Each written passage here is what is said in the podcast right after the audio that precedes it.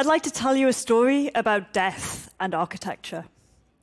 A hundred years ago, we tended to die of infectious diseases like pneumonia, that, if they took hold, would take us away quite quickly.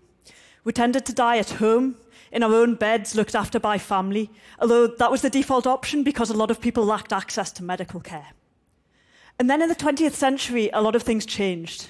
We developed new medicines like penicillin so we could treat those infectious diseases. New medical technologies like x ray machines were invented, and because they were so big and expensive, we needed large centralized buildings to keep them in, and they became our modern hospitals.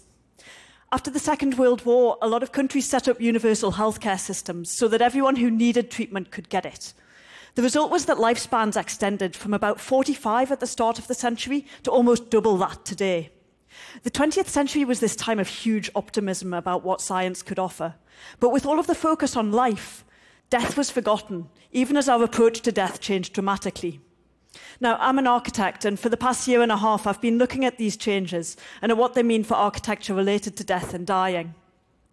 We now tend to die of cancer and heart disease, and what that means is that many of us will have a long period of chronic illness at the end of our lives.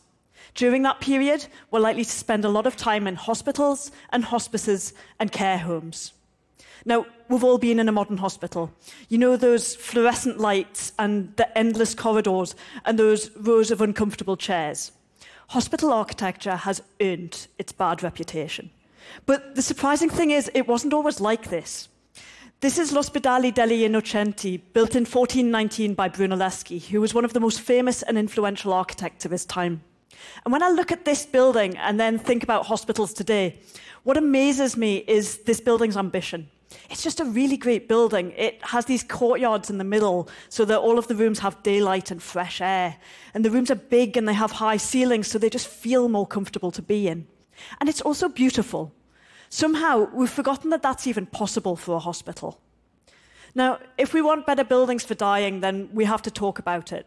But because we find the subject of death uncomfortable, we don't talk about it, and we don't question how we as a society approach death. One of the things that surprised me most in my research, though, is how changeable attitudes actually are. This is the first crematorium in the UK, which was built in Woking in the 1870s. And when this was first built, there were protests in the local village. Cremation wasn't socially acceptable, and 99.8% of people got buried. And yet, only 100 years later, three quarters of us get cremated. People are actually really open to changing things if they're given the chance to talk about them. So, this conversation about death and architecture was what I wanted to start when I did my first exhibition on it in Venice in June, which was called Death in Venice. And it, it was designed to be quite playful so that people would literally engage with it. This is one of our exhibits, which is an interactive map of London that shows just how much of the real estate in the city is given over to death and dying. And as you wave your hand across the map, the name of that piece of real estate, the building or cemetery, is revealed. Another of our exhibits was a series of postcards that people could take away with them. And they showed people's homes and hospitals and cemeteries and mortuaries. And they tell the story of the different spaces that we pass through on either side of death. We wanted to show that where we die is a key part of how we die. Now, the strangest thing was the way that visitors reacted to the exhibition, especially the audiovisual works.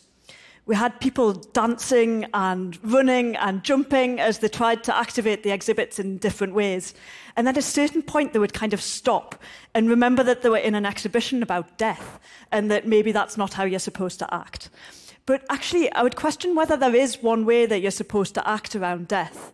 And if there's not, I'd ask you to think about what you think a good death is and what you think that architecture that supports a good death might be like. And mightn't it be a little less like this and a little more like this? Thank you.